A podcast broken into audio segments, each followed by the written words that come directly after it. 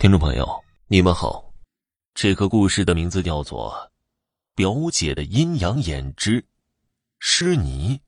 表姐第一次明确的看到那些东西是在五岁的时候。虽然我总是恭敬并亲切的对韩香表姐叫着姐姐，但实际上，她不过比我大了二十天。从理论上说，如果姨母不出事儿。她能不早产，而是正常时间出生的话，姐姐的角色就本应该是由我担当的。尽管对此我并没有什么怨言，我觉得被人呵护总要好于照顾别人。我的父母是生意人，经常天南海北的飞来飞去，我也觉得他们其实不比表姐的父亲好到哪里去。但是精神文明的不足，向来是可以用物质文明补足的。只是他们回家一次，偷偷塞给我的零花钱，在那个物质匮乏的年头，几乎可以让我带着表姐，将小卖店中的小食品每样都买上十包，然后跑到没有大人的地方去开个盛大的宴会。还记得那一年的夏天，我们发现了一个小小的秘密基地，在公园的人工湖边。有个挖湖时留下的残土堆，上面胡乱的生长着一些草树杂花。对于大人来说，那可不是什么好地方；然而对孩子来说，却是天堂。当时姥姥经常带着我们两个孩子去那个公园，在那儿还有一些其他的家长也常带孩子来玩，只是他们通常都让我们远离那个人工湖。可是，越是禁止的事情，往往就越刺激孩子去做。我们当时虽然年幼，还是知道水边危险的道理的，但是水边的假山就没有什么问题了。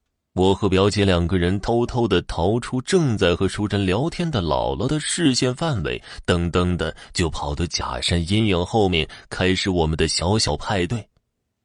那天的天气很热，似乎。已经有一个月没下过雨了，奇者的大地就像是只要踩上去就能听见咯吱咯吱的碎裂声音。那个人工湖干枯的也快见底儿了，湖边的小船已经是紧贴着湖底的状态。我和表姐躲在硕大宽广的阴影下，依旧觉得周围的热气蒸腾，要把我们变成两只小龙灌汤包。我将那些小零食交给表姐，独自去一旁守着冰箱的老太太那儿买两根冰棍儿。我自觉一去一回十分的迅速，但是当我回去的时候，看见表姐一个人在阴暗的角落里面呆呆的站着，那些小食品只剩下些空空的口袋，散乱的扔在地上。她一看见我就哭了出来。顾兰。那些好吃的都被抢走了，我看着表姐一哭，自己也开始莫名的伤心起来，眼泪也开始噼里啪啦的掉下来。我拉着她的手去找姥姥告状，说是有坏孩子抢了我们的零食，极力要求有人给我们报仇雪恨。面对偶尔会发生的大孩子欺负小孩子，为人世故的姥姥并不太在意，但她还是询问了表姐那些欺负她的孩子的样貌。三个胖胖的男生，穿着背心短裤，浑身湿漉漉的。他们推了我几下，然后看见我的东西，抢过来就吃。听着表姐的描述，姥姥不以为然的笑了笑。她蹲下身子，与表姐视线一平，将手放在她的脊背上，大概想说些安慰的话。然而。在他的手接触到表姐的后背那一刻，眉头就紧紧的皱了起来。他抽回自己的手，发现上面散发着腐臭的湿泥。姥姥强硬的将表姐的后背转到自己面前，表姐的小裙子背后有几个小孩子手掌形状的泥水污渍，绿色泥汤还在不住的流下来。姥姥非常生气。这件衣服是今天刚刚换上的，出了没多久就弄得这么脏。即使是事出有因，从结果上看，依旧是表姐的错误。那天，表姐被打了手板作为弄脏衣服的惩罚，我也因为胡乱花钱的原因被罚了站。两个孩子在夕阳西下的墙根下互诉衷肠，眼泪一对一双的往下掉。顾兰，你是相信我的吧？真的是那些坏孩子干的。他们先是用手拽我，拽了几下没有拽动，然后就擅自的抢我们的吃的，撕开袋子就往嘴里面倒，还有绿色泥巴从他们的嘴里、鼻子里不断的掉出来。当时还年幼的我，只是说着“我相信，我相信”。然后搂着他的脖子，用嘴唇去亲他湿润的脸蛋用我的方式表达着对他的理解与怜爱。直到若干年后，我当上了护士。一次公共活动，给小学校的学生普及急救知识。为了警示他们，与其学习急救，不如别做傻事，就专门的查了些作为前车之鉴的反面资料。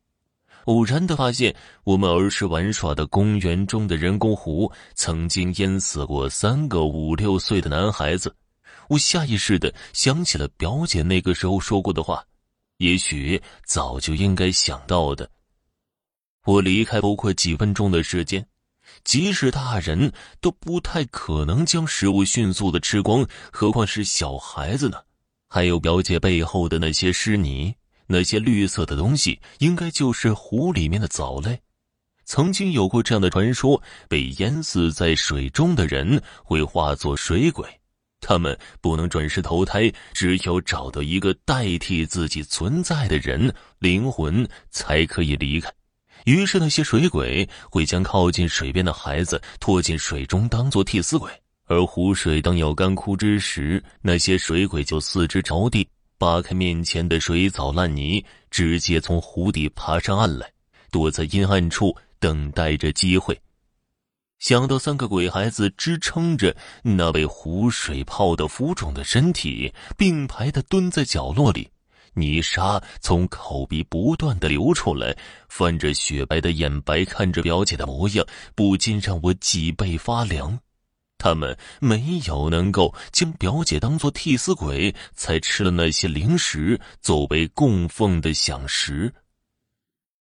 好了，听众朋友，本集播讲完毕，感谢您的收听。